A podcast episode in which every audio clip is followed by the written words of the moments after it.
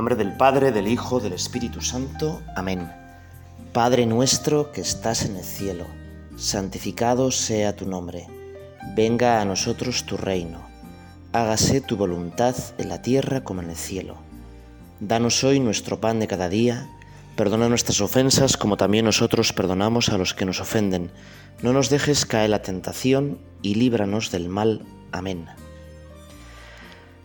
Muchas veces yo suelo rezar contigo, Señor, y empezamos con alguna poesía, algún texto pues como pues bonito, pero es que no hay mejor texto para rezar que el que tú mismo nos enseñaste. Una cosa tan fácil y que sin embargo tenemos ahí materia para rezar toda nuestra vida. Y es que hoy, siguiendo el Evangelio de Lucas, queremos precisamente rezar contigo cuando nos enseñas el Padre nuestro. Dice así el Evangelio de Lucas, una vez que estaba Jesús orando en cierto lugar, lo presenta así un poco de, como de repente, ¿no? Pero Jesús rezaba muchísimo. Si algo tenemos seguro es que Jesús rezaba y sacaba tiempo para rezar. Sabemos que se levantaba muy pronto, después de una jornada agotadora de trabajo. Y quizá nosotros, tú y yo, pues teníamos que pensar, bueno, yo, ¿cuándo rezo? ¿Cuándo rezo? Porque a veces tenemos la excusa de decir, es que no tengo tiempo para rezar. Es que tengo tantísimas cosas que, bueno, yo querría hacer oración, pero no tengo tiempo. Bueno, y es verdad que en un mundo tan cargado de cosas como el nuestro, la dificultad es real y no podemos subestimarla. Sin embargo, el verdadero problema no, reside ahí. Reside en pensar qué es lo que cuenta en mi vida. Para Jesús, lo más importante era rezar. Era su relación con Dios. Eso era lo que le mantenía con vida. Y por eso en todo momento reza.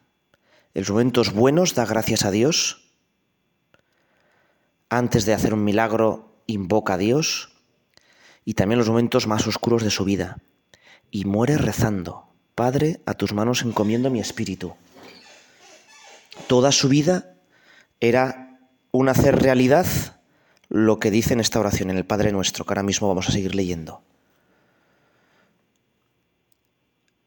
Yo creo que tener tiempo para rezar, no creo no he visto a nadie que se muera de hambre porque no tiene tiempo para comer, ¿no? Bueno, siempre hay tiempo o se busca para hacer lo que consideramos importante. No tenemos tiempo para rezar, pero de media pasamos cuatro horas delante de una pantalla.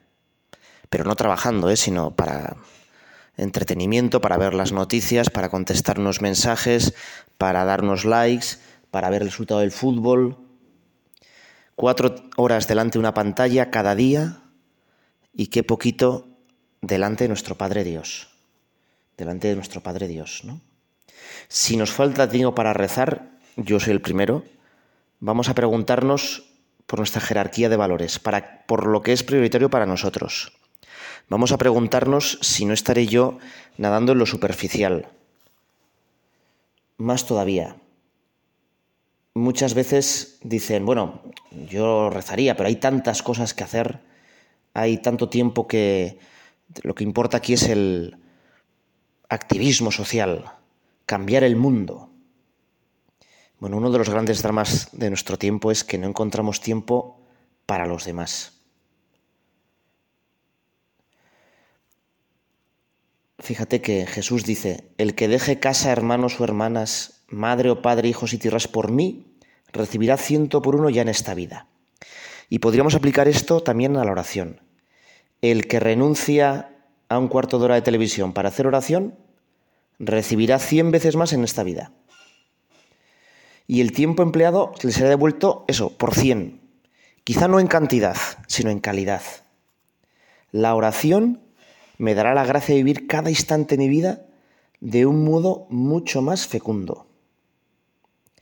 En el fondo, el tiempo que se dedica a Dios no es un tiempo que se roba a los demás, sino que es un tiempo para que yo pueda estar mejor con los demás.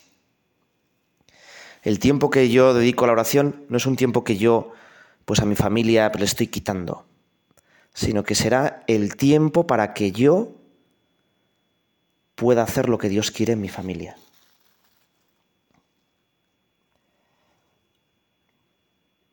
Bueno, vamos a seguir leyendo este texto de Jesús estaba rezando en cierto lugar. Puede que ese lugar fuera el Monte de los Olivos, donde Jesús muchas veces se retiraba a rezar. Algunos autores espirituales dicen que Jesús les contó la parábola buen pastor y después, para explicarles qué significaba eso el buen pastor, pues dijo esta, esta oración. ¿no? De todas maneras, ¿cómo rezaría Jesús? Porque cuando terminó, uno de sus discípulos le dijo, Señor, enséñanos a orar, como Juan enseñó a sus discípulos. Y esta podría ser toda nuestra meditación hoy. Señor, enséñanos a orar. Yo quiero que tú me guíes en la oración. O mejor dicho todavía, métete dentro de mí y muéveme tú los labios y sobre todo el corazón. Eso es lo que hacemos en el fondo en la misa. En la misa, el protagonista de la oración no somos nosotros, es Jesucristo. Nosotros nos unimos a Jesucristo que se ofrece a Dios Padre en el sacrificio de la cruz. Y todo lo que dice el cura, el protagonista es Jesucristo. Yo me uno al cura. Por eso, cuando alguno dice, no, yo voy a hacer mi oración, no, no, que no es tu oración. Yo voy a ver si mi corazón se une al de Jesucristo y Jesucristo hace su oración al Padre. En el fondo lo que querían los discípulos es que Jesús pues les enseñara a rezar como él. Y Jesús podía haber dicho aquí una, bueno, fíjate, ¿no? 30 minutos de una meditación fantástica eh, que nos detallara todo cómo se, cómo se hace la oración, pero nada de eso, nada de eso. Tan sencillo como esto. Cuando oréis, decid, Padre. Este es el título de un famoso libro, ¿verdad? Cuando oréis, decid Padre. Y ya nos debería valer. Dios es mi Padre. Y aquí podríamos tener ya materia de meditación para el resto de nuestra vida, aunque viviéramos más que Matusalén. Dios es mi Padre, yo soy su Hijo, y por tanto todos hermanos. Fíjate que hay una anécdota muy famosa de Carlos V, bueno, pues como todos en la vida, ¿no? Pues tuvo alguna, alguna cosilla, algún desliz por Alemania y fruto de eso hubo un niño ilegítimo que lo encomendó a unos cortesanos suyos, muy de su confianza, que lo cuidaran. Y el niño toda su vida creyó que aquellos cortesanos eran sus verdaderos padres. Pero cuando se sentía cerca de morir y se retiró a Yuste, pues sintió necesidad de poner su alma a buenas con Dios. Y pensó que con aquel niño que lo había encomendado a sus cortesanos, tenía un último deber. Y entonces, el niño lo cuenta pues casi en primera persona. Le llama y el niño no sabía por qué el emperador, el hombre más poderoso del mundo, le llamaba a conocerlo personalmente. Tenía nueve años. Es el que posteriormente se va a conocer como Don Juan de Austria. Y aquí en aquel monasterio, ya cercano a morir, Carlos V le dijo, tú eres mi hijo. El chaval dice que se pasó todo el día repitiendo, el emperador es mi padre, el emperador es mi padre. No se lo podía creer.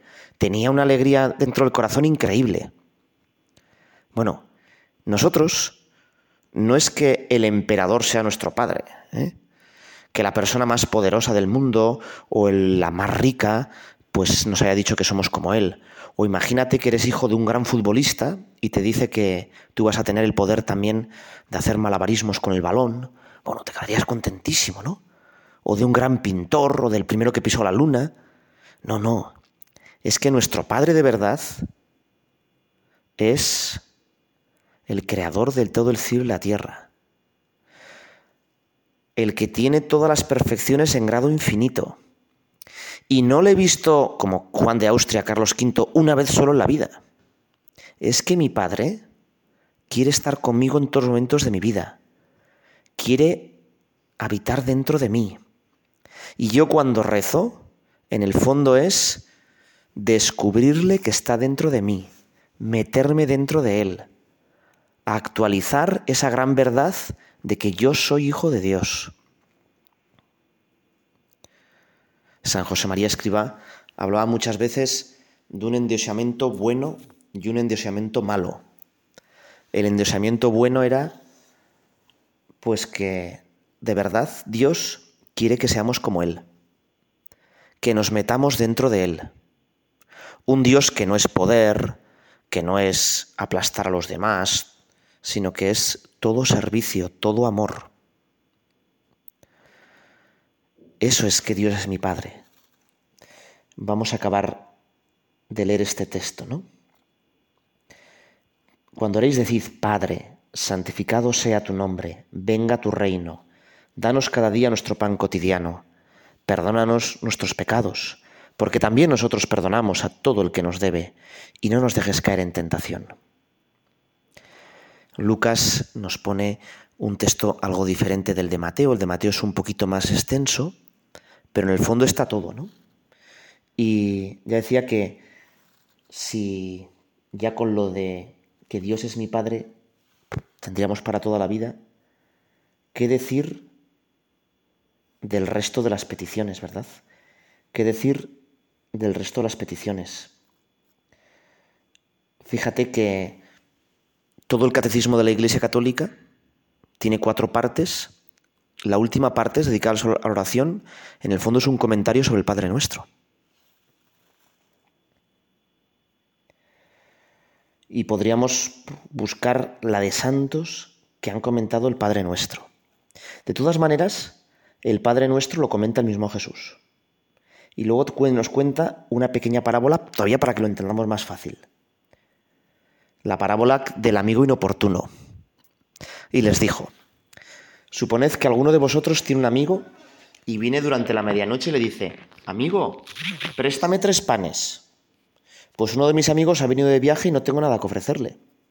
Desde dentro, aquel que le, le responde, no me molestes, la puerta ya está cerrada, mis niños y yo estamos acostados, no puedo levantarme para dártelos. Os digo que si no se levanta y se los da por ser amigo suyo, al menos por su importunidad, se levantará y le dará cuanto necesite. Pues yo os digo a vosotros, Pedid y se os dará, buscad y hallaréis, llamad y se os abrirá. Porque todo el que pide recibe, el que busca halla, y al que llama se le abre. ¿Qué padre entre vosotros, si su hijo le pide un pez, le dará una serpiente? ¿O si le pide un huevo, le dará un escorpión? Pues vosotros, que sois malos, ¿sabéis dar cosas buenas a vuestros hijos? ¿Cuánto más vuestro Padre del cielo dará el Espíritu Santo a los que se lo piden.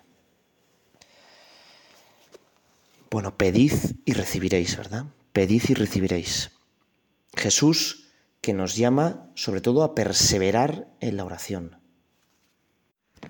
San Juan de la Cruz, en un tiempo también muy complicado de la Iglesia, ve que mucha gente tiene la tentación pues de lanzarse a la acción de hacer muchísimas cosas.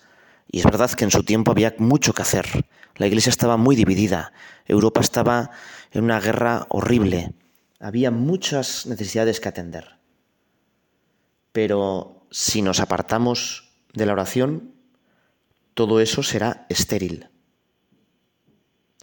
Dice San Juan de la Cruz, adviertan pues aquí los que son muy activos, quizá tú y yo estamos entre ellos, que piensan ceñir al mundo con sus predicaciones y obras exteriores, que mucho más provecho harían a la Iglesia y mucho más agradarían a Dios, dejado el buen ejemplo de que decidarían, si gastasen siquiera la mitad de ese tiempo en estarse con Dios en oración. Cierto, entonces harían más y con menos trabajo con una obra que con mil, mereciéndolo con su oración, y habiendo cobrado fuerzas espirituales en ella. Porque de otra manera, todo es martillar y hacer poco más que nada. Y a veces nada y aún a veces daño. bueno, fíjate que lo que nos dice San Juan de la Cruz, pues es muy cierto, ¿no? Muchas veces nos afanamos en un millón de cosas, pero las hacemos sin fuerza. Es martillar y hacer nada y a veces hasta hacer daño, ¿no? Y en cambio, cuando hacemos lo que Dios quiere, cuando rezamos de verdad, entonces tenemos un manantial de fuerzas increíble. Los santos no han necesitado muchísimas acciones para hacer cosas grandísimas y cambiar el mundo.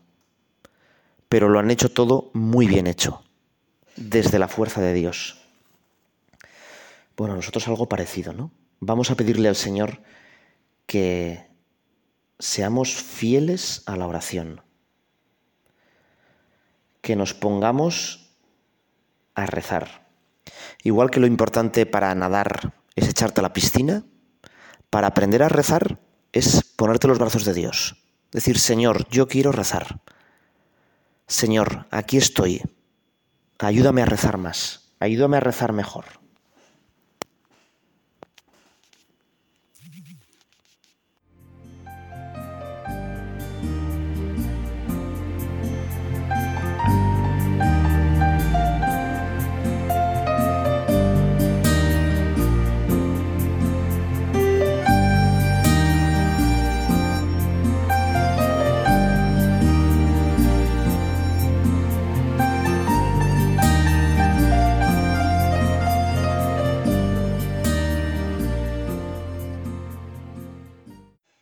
Sobre el Padre Nuestro podríamos hacer muchísimas meditaciones. De hecho, el Papa Francisco ha dado 18 catequesis, 18 catequesis sobre el Padre Nuestro. Están en, internet y son bastante buenas. Muchas de las ideas que coge el Papa Francisco para estas catequesis las coge de San Agustín. San Agustín tiene una carta que se, llama sobre la oración dominical, sobre la oración que los cristianos hacían los domingos, una de cuyas partes fundamentales dentro de esa misa era el Padre Nuestro. Y vamos a seguirle un poquito en este rato de oración, sin más porque las ideas que nos da son fantásticas, que nos pueden servir muchísimo. Dice que Jesús nos dice, cuando oréis, decid Padre nuestro, y nos da una oración, unas palabras concretas, porque nos explican lo que tenemos que pedir. Pero no es que Dios necesite esas palabras concretas, sino que Dios, que sabe cómo somos, sabe que necesitamos muchas veces fórmulas concretas para dirigirnos a Él que nos es muy difícil a veces pues saber qué es lo que tenemos que pedir. Y esas palabras no son palabras mágicas. Hay otros que pensaban que no, pues que diciendo esas palabras tú obligabas a Dios como a concederte favores, ¿no? Eh, Dios no es una máquina de Coca-Cola. Hay un chaval en concreto, hace pocos días me decía, he dejado un poco de creer, porque Dios no me, no me, no me concede nada. Yo como que no te concede, ¿no? o sea, Dios no es un, el genio de la lámpara, ¿no? Que tiene que concederte tres deseos. Entonces el chaval seguía diciendo, no, es que, eh, es que estoy rezando por una cosa muy concreta y Dios no me la da. Y entonces, pues ya no sé si Dios existe. Y yo, bueno, bueno, bueno, espera un poco, espera un poco, ¿no? Y a veces sí que tenemos esa concepción de que rezando tales o tantas cosas o dedicando a Dios tanto tiempo, como yo ya soy bueno, Dios me tiene que dar algo. En el fondo es lo que pensaban los fariseos, ¿no? Dios me tiene que agradecer que yo rece. Y no es así. No, no rezamos para ganar puntos delante de Dios, sino que rezar nos cambia y nos hace más parecidos a Dios.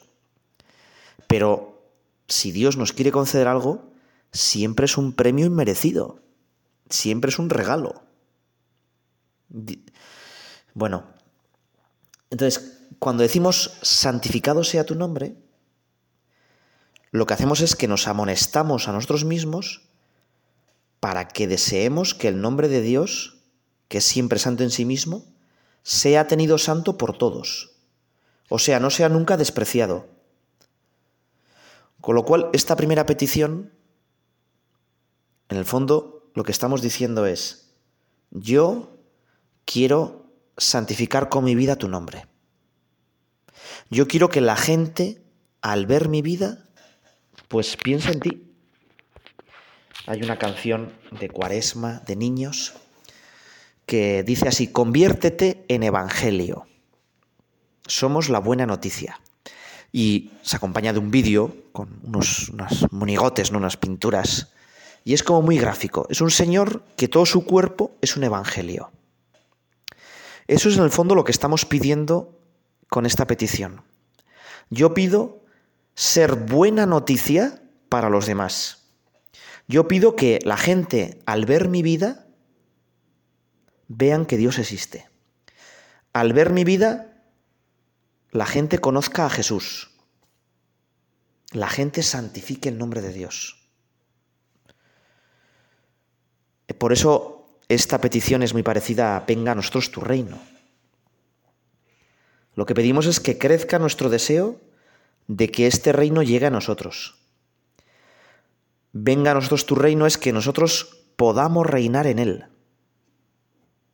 Pues el reino de Dios va a venir sí o sí. ¿eh? Esto no, no, no se puede elegir. Dios va a triunfar. Y al decir venga a nosotros tu reino, lo que estamos diciendo es que yo reine contigo. ¿Y cómo reina Dios? Pues ya lo sabemos, no reina con la fuerza, con la violencia, con la imposición. Dios reina con el amor. Dios reina desde la cruz, desde el servicio, en la comunión. Por tanto, venga a nosotros tu reino es yo acepto ser como Jesús. Fíjate que se entrelaza con lo que hemos dicho antes, ¿no? Si mi vida es como la de Jesús, si yo soy servidor de todos, si yo me arrodillo a lavar los pies a todos, mi vida será evangelio, buena noticia. La gente verá en mí al mismo Jesús. Esa es la mejor evangelización. Por eso, venga a nosotros tu reino.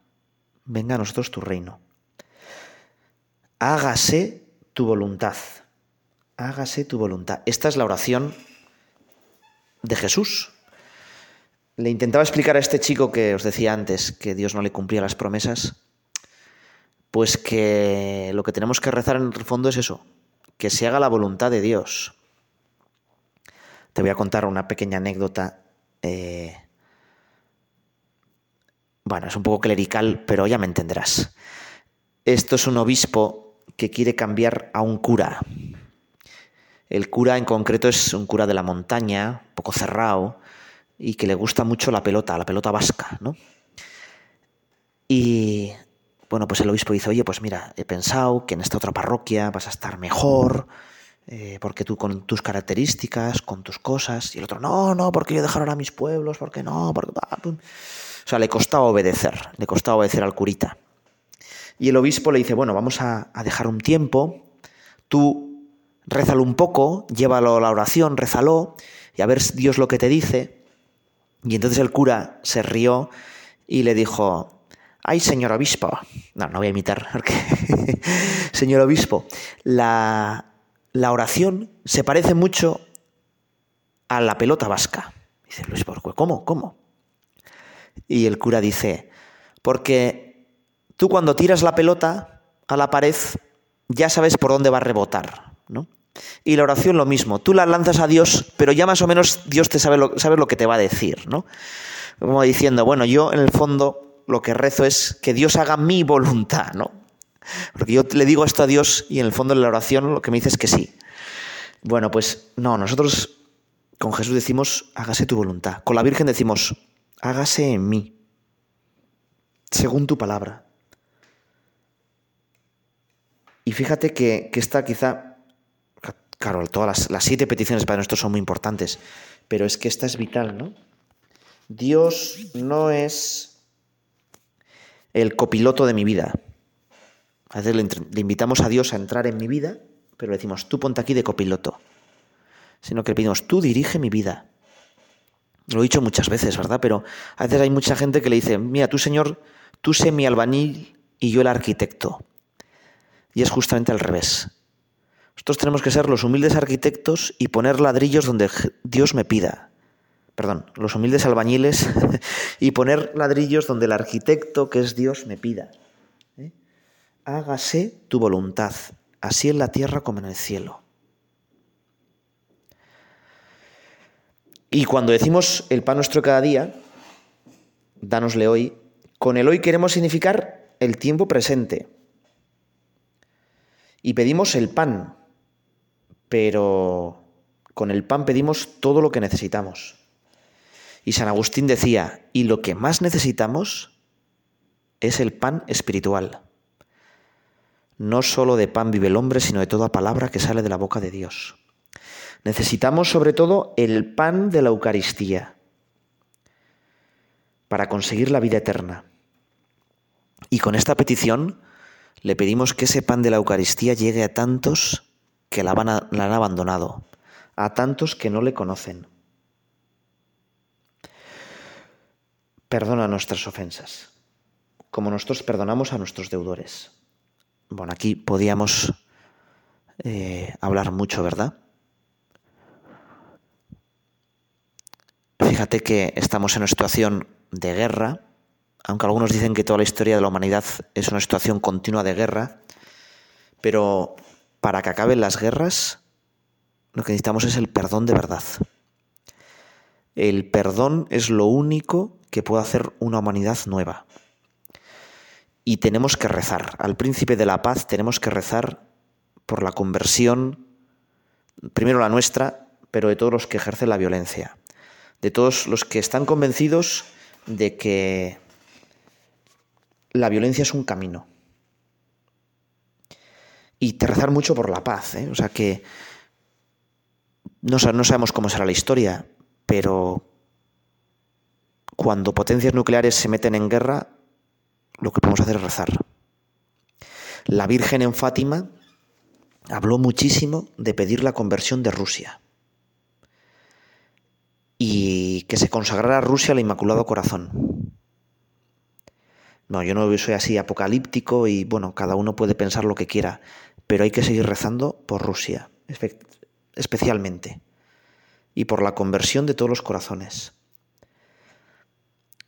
Y no pensar en la paz como algo así como muy lejano, sino pensar en la paz en el día a día, y yo muchas veces no soy sembrador de paz cuando voy demasiado rápido con el coche o cuando en un semáforo pues pito al que tarda una milísima de segundo en salir o cuando pues no cedo el paso bien o hago una jurretilla con el coche y no siembro la paz cuando habla mal de no sé quién o cuando pues tengo un comentario un poco malévolo y no siembro la paz cuando tengo impaciencias en casa y pues chillo porque pienso que me han hecho las cosas como a mí no me gustan y no siembro la paz cuando soy un poco egoísta y no quiero compartir y soy un poco comodón y me cuesta salir de mi zona de confort y hacer un favor a los demás.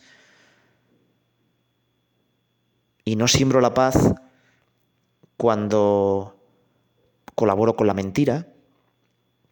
La mentira siempre engendra violencia para sustentarse. Bueno, y tantas cosas, ¿no? Y vamos a pedirle que seamos sembradores de paz. Por eso, perdona nuestras ofensas. Y perdónanos de verdad. ¿Y cuánto nos hace falta ese pedir perdón? Y muchas veces, pues sí, pedimos perdón, pero no de verdad. Y no queremos pasar la página. Y ya las, las dos últimas, ¿no? Cuando decimos no nos dejes caer la tentación, nos exhortamos a pedir la ayuda de Dios, no sea que privados de ella caigamos. Y todos tenemos la experiencia de qué fácil caemos. Muchas veces la tentación es como un perro encadenado. si te alejas, no te acercas mucho, el perro muchas veces ni ladra. Ahora, como te vayas acercando a su caseta, el perro se ve obligado como a defenderla y empieza a ladrar, porque se pone como un loco y cuanto más te acerca, más loco se pone. Y al final, si se acerca suficiente, te, te muerde. Pues algo parecía a nosotros, ¿no? Ante la tentación huye, pídele fuerzas a Dios y muchas veces la tentación te sirve, si la rechazas, para ganar en santidad. Jesús mismo tuvo tentaciones, pero no te pongas innecesariamente en tentación.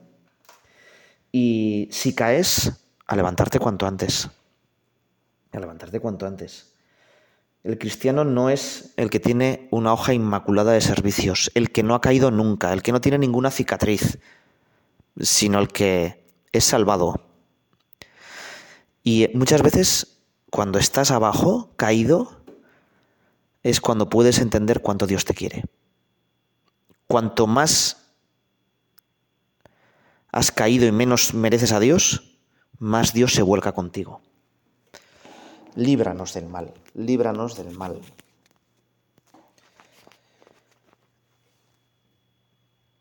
Y fíjate que dice San Agustín que estas palabras tendríamos que decir ya pues como gimiendo, ¿no? Por favor, Señor, líbranos del mal, de todo mal que haya en nuestra vida y sobre todo del maligno, que es el que nos puede hacer que perdamos el único bien de nuestra vida, que es Dios.